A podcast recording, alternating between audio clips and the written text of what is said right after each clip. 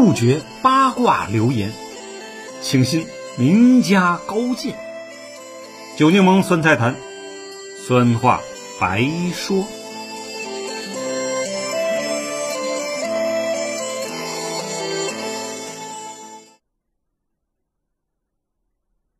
朋友们，大家好，我是酒柠檬。今天呢，我们讲讲北平和平解放前后的那些秘密。继辽沈战役全面大胜后的第四天啊，也就是一九四八年十一月六号啊，淮海战役又打响了。此时呢，我军的力量已经从一百二十万上升到三百万，国军的总兵力呢，却由啊四百三十万下降到二百九十万。以辽沈战役啊，决策改来改去啊，而且兵力占优相区别的是啊，淮海一战我方是六十万对国军八十万啊，这个困难是刚性的。就在淮海开战的当天呢，傅作义啊得到消息，急忙呢结束南京由老蒋主持的军事会议，飞回北平，并于七号下达了死守华北的命令。蒋介石呢见东北啊失守后，认为华北基本保不住了，希望傅作义把剩余的四十来万人呢撤到南方某一地区。半辈子呢在山西绥远、河北作战的傅宜生啊，知道手下这些兵故土难离，如果转到江南岸啊。开小差的逃兵肯定少不了，最关键的是啊，他怕老蒋趁机兼并自己直属的二十几万晋绥部队。北平、天津周围啊，共有五十万国军，十万呢归老长官阎锡山指挥，他实际啊管不了。还有呢，李文、石觉的两个兵团是中央军，他这个华北剿总司令啊也指挥不动，明眼人都清楚。这是牵制监视傅的部队，防止呢他有别的想法。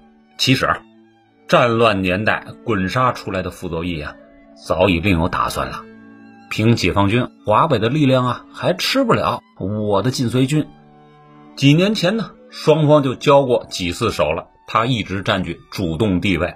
东北林彪啊，刚刚打完一场大仗，起码得休整补充三个月，暂时没有威胁。即便呢，东北解放军南下。打败了还可以退回呢。绥远老巢那可是他的后方基地啊，且有手下头号战将董其武驻守，相当保险的。再退一步讲，若再败了，还可以向西啊撤入西北宁夏或河西走廊那里，高山谷地草场隔壁啊，联手马步芳、马鸿逵，还有胡宗南的部队，将近七八十万呢，谁能攻得进来呢？毛主席。岂能猜不透傅作义的心理啊？因此，在以林彪的电报中啊，令其马上率军南下，打掉北平东部的中央军，控制好呢唐山、田京、塘沽啊入海口，然后在北平以西分割傅作义张家口、新保安等几个据点，让其西退无门。看得出啊，他对傅作义左右摇摆，又有退守宁远和西北的打算，动若观火，并因呢。一九四六、四七、四八的几次偷袭事件，对其恨之入骨。一个字儿，坚决消灭掉晋绥军。这些内容啊，不是九柠檬啊凭空臆造的，而是从电报里得到了证明。比如，一九四八年十一月二十六日在发给东野林彪的电报里称啊，在大势上看，傅啊无出路，有与中共谈和，保存实力可能。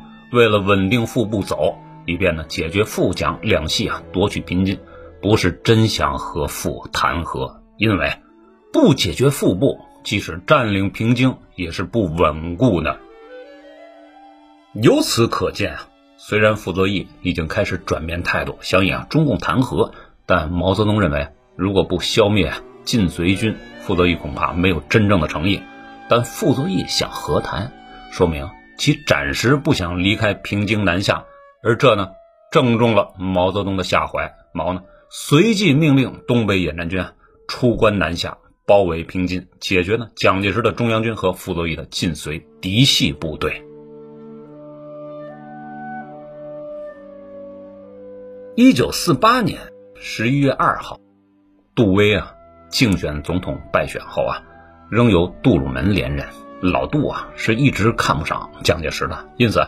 一边在南京呢扶持李宗仁，一边呢派大使司徒雷登啊、社会名流胡适之啊来游说傅作义啊，说可以提供价值两亿多美元的全套军事设备。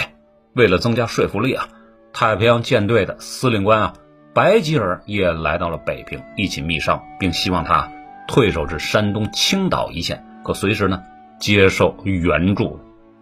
傅作义的底气上来了，但并未轻易答应美国人的赞助条件。原因嘛，他骨子里还是一位民族主义者，这点呢，从对打日本鬼子的坚决性方面就看得出来。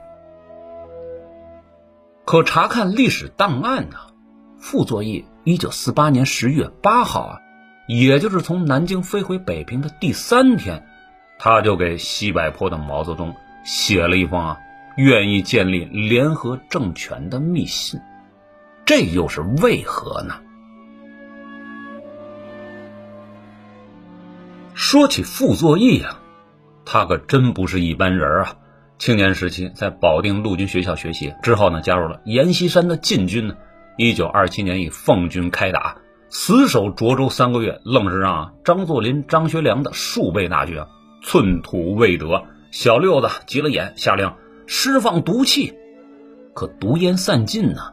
呃，涿州城里的傅作义仍不投降，而且呢还越战越勇。事后，张小六子一查，这些外国进口的毒气弹要么过期了，要么效力不足，气得他直骂妈了个巴子。最后，傅作义终因弹尽粮绝，归顺了张作霖父子。但涿州守城名将的威名啊，不胫而走。九一八事变之后的一九三三年，傅作义率先发起了长征抗战，给日军以颜色。三年后，毛泽东派张经武秘密潜入绥远城，也就是现在的呼和浩特。一是感谢呢，一九三一年他把被捕的我党高级干部王若飞啊释放了；二是呢，对其抗日精神啊大加赞赏。说实话，在抗战时期，傅作义与我党的关系那是相当的好的。一九三七年全面抗战开始，国共呢第二次合作后，我党将啊三千名培训好的青年啊补充给了傅作义的部队，还应啊傅的邀请，从延安派来了一批干部整顿他的旧部队。我方不是有个三大纪律八项注意吗？傅作义也有样学样的来了个十大纪律，全面模仿八路军，而且对老百姓秋毫无犯，却战斗力极强。国府里啊。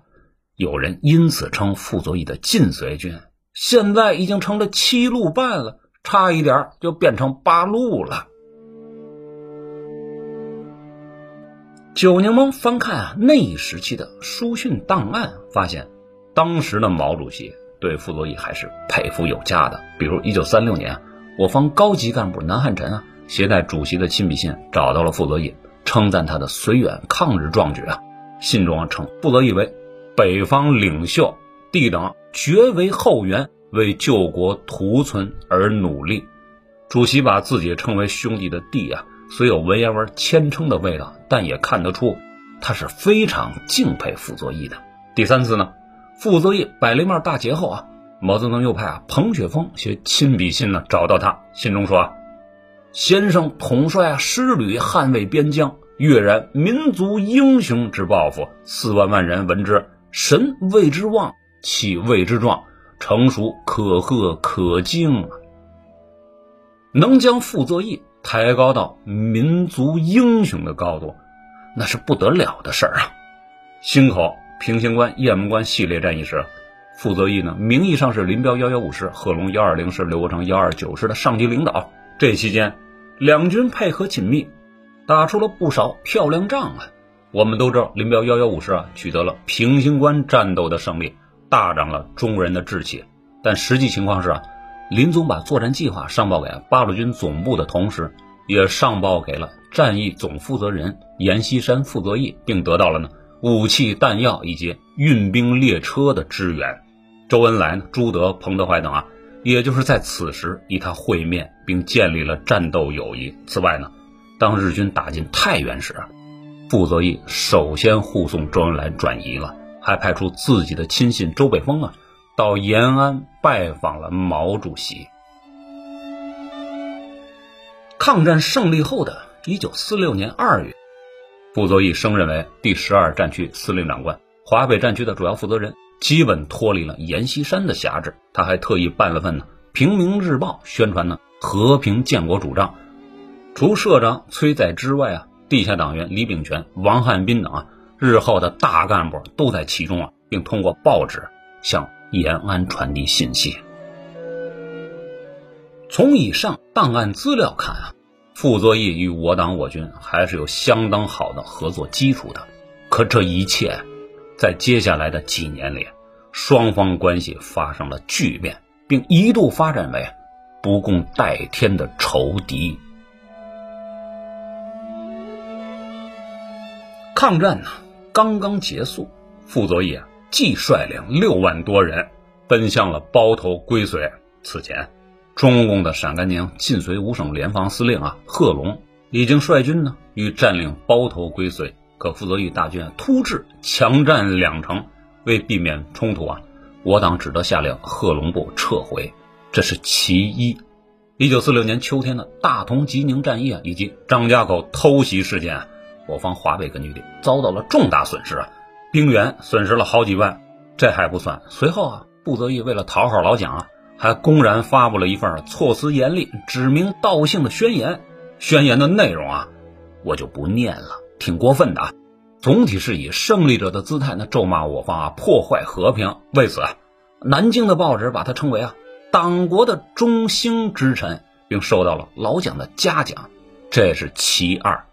关于那场战役和宣言的背后，还有一些故事，现在讲似乎不合时宜，大家可网上自行搜索。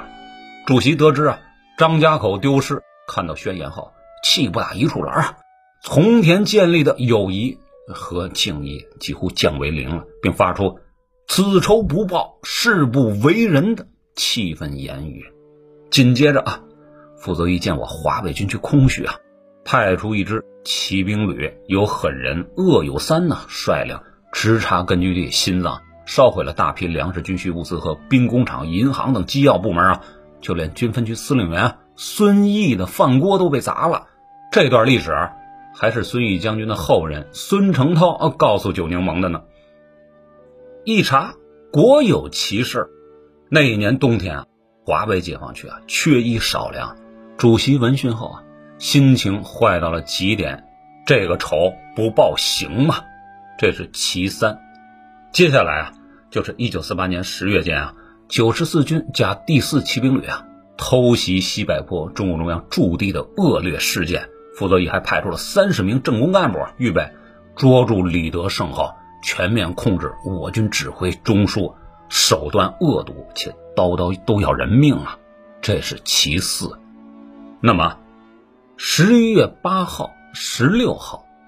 傅作义为何分别派周北峰以及主席的湖南老师傅定一两次送来和商密信呢？原来，全东北短时间内的解放啊，出乎所有人的意料之外。林彪一百万大军就在头顶上，身边还有杨得志、杨成武的两个华北兵团围剿，他感到了巨大危机。现在，淮海战役又开打了，胜负难料啊。老蒋是没钱、没粮、没兵来支援他这个华北剿总司令了。至于，美国人抛来的橄榄枝呢，虽是好事，但也有可能啊背上汉奸或傀儡的骂名。这在傅作义的人生哲学里啊是不能接受的。因此，一边他应付着美国人和老蒋，一边呢向西柏坡啊发出了和商信号，至少啊可以拖延那么几个月，然后加强北平、天津以绥远城的防御工事，静观时局变化。这样，进退都占据了主动。如此说来啊，傅作义还真是个谋略家呢。可主席接到密信后怎么说啊？十一月十七日，傅作义极机密的再次向主席发出了要求和谈电报，但电报发出后，傅并未得到中共的回复，而毛泽东呢，却将此电报告知了正准备啊入关作战的林彪、罗荣桓等人，并在十一月十八日的电报中指示他们利用傅作义想和谈的心态。稳定住国民党军队，为消灭或逼降中央军啊，争取时间。电文如下啊：傅作义经过彭泽湘及傅定一和我们接洽起义啊，据称傅起义大致已定，但我们你利用此机会稳定傅作义不走，以便迅速解决中央军。十一月二十六日啊，毛泽东又指示林彪等人说啊，据傅定一面谈，在大势上看啊，傅已无出路。由于啊，中共弹劾保存实力可能，我们呢已以聂荣臻名义上致信彭泽湘，表示欢迎傅代表来石家庄谈判，同时由啊聂兆仪副部的俘虏军官数日内派往北平见傅谈此问题。这些做法都是为了稳定傅不走，以便解决傅将两系夺取平津，不是真想以傅和谈，因为不解决腹部，既是占领平津。也是不稳固的，但在尚未解决蒋系以前，假如傅真愿意谈判，我们应当和他谈判，以便分化傅蒋。首先解决蒋系，但不给傅以任何政治上的借口。以上电报内容啊，来自《毛泽东年谱》下卷第四百零一页上。由此可见。虽然傅作义已经开始转变态度了，想与中共和谈，但主席认为呢，傅作义军权在手，还是想换取条件。不过，傅想和谈，说明其暂时不想离开平津南下，这个呢，正中了毛泽东下怀。毛呢，随即命令东北野战军出关南下，包围平津，解决呢蒋介石的中央军和傅作义的嫡系部队。看来啊，主席是把傅作义。琢磨透了，过去的老军阀，都是枪杆子地盘两头抓，同时呢，脚踩几条船，从中渔利啊。晋绥军虽不是老军阀，但傅作义学会了。接下来有一个重大变故，超出北平当局的设想。林彪在几乎没有休整的情况下，提前三个月就南下了。程子华兵团呢？东北四纵、十一纵啊，作为先遣队，已经越过了山海关，进入了密云、延庆、怀来一线。加上华北杨成武的第三兵团，直接切断新保安、张家口的联络。于是啊，原来拖延时间、虚与委蛇的谈判呢，变得真实起来。可直到这儿啊，西柏坡还不能确定傅作义有投诚起义的决心，因此，军事行动。还是首要的，并且率先拿下了北平东部的广大地区。四八年十二月中旬啊，林彪主力已包围了北平城。二十二日呢，晋绥军王牌主力第三十五军啊，在北平以西的新保安也被全歼了。两位最能打的悍将之一的郭景云军长啊，兵败自杀。与此同时啊，四九年一月十日啊，淮海战役胜利结束，我军歼敌五十五万人，战场态势发生了剧烈转变。傅作义妄图以枪杆子为后盾，以我党建立联合政府的打算，失去了一大块筹码。接下来啊，我们都知道，在北平和平解放的正式谈判中呢，被确认的有三次，主要是傅作义派出的几拨人马，以平津战役总指挥啊林彪、罗荣桓、聂荣臻以及刘亚楼的谈判。为节省时间啊，那这里就不展开多讲了。可是，傅手里毕竟还有北平和天津两座华北最大的工商业城市，待遇条件还是要争取的。但主席可不会再给他时间了。一九四九年一月十四号啊，是最后期限。时间一过，东野的三十四万大军呢，发动了猛烈攻势。原本打算固守半年、一年的天津城啊。在二十九个小时之后就被解放军占领了，十三万守敌啊被全歼。这个速度，别说是傅作义，别说是蒋介石，就连美国顾问团、苏联的情报机构都没想到。原来啊，东野的攻坚能力已经如此的强大了，我们这个北平城又能守多久呢？我们再看呐，北平城里的情况，十二月和转年的一月份。一大批民主人士，包括徐悲鸿、周炳林、朱光潜等啊，纷纷劝说他弃暗投明，否则人成俱亡。就连负责于保定军校的老师刘厚同啊，也来做思想工作了。他没有挑明真相，只是用啊武王伐纣的典故做了比喻，大意是啊，武王是商纣王的臣子，但因纣王昏庸无道而群起反之。后人呢，并未骂周武王是大逆不道的反贼，反而呢。被传颂了三千年。这句话呀，点醒了傅作义，卸去了他道德层面的心理包袱。看来，多读历史书还是有用的。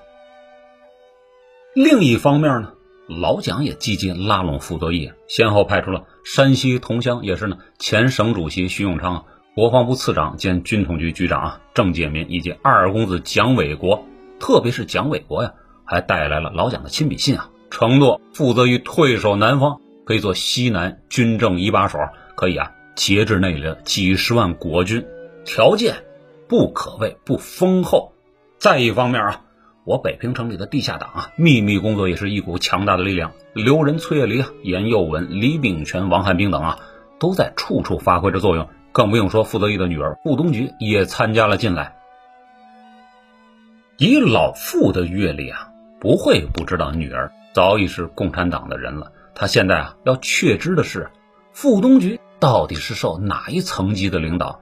因此他问道：“啊，你是受毛泽东、聂荣臻的指挥，还是听从其他什么人呢？”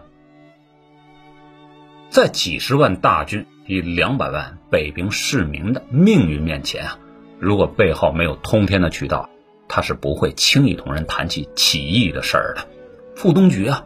没敢正面回答，只是一边请示地下组织，一边呢把进步书刊摆到了老爸的案头啊，并通过对父亲的观察，看他对哪份文件感兴趣，来分析这位剿总司令的心理活动。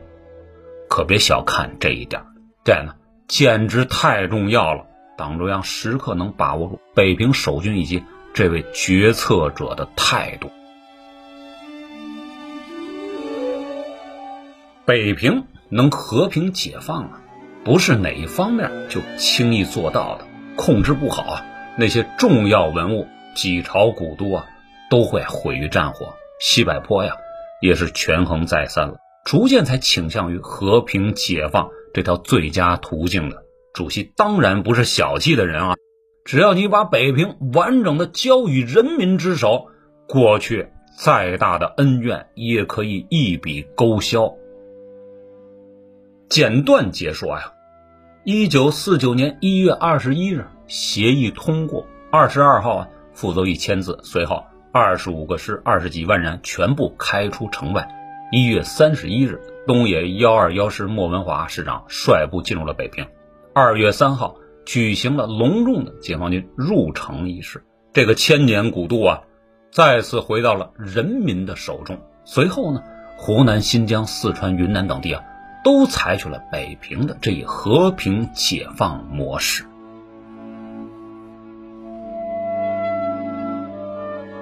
好，今天的节目呢就到这里，我们下集讲讲啊，和平解放后的傅作义到底遇到了什么麻烦？为什么在一九四九年四月份呢出现了兵变？九月份呢，他要在绥远与国民党要员徐永昌啊悄悄会面。并大倒苦水的故事，我是九牛梦，感谢您的收听，我们呢下期见，拜拜。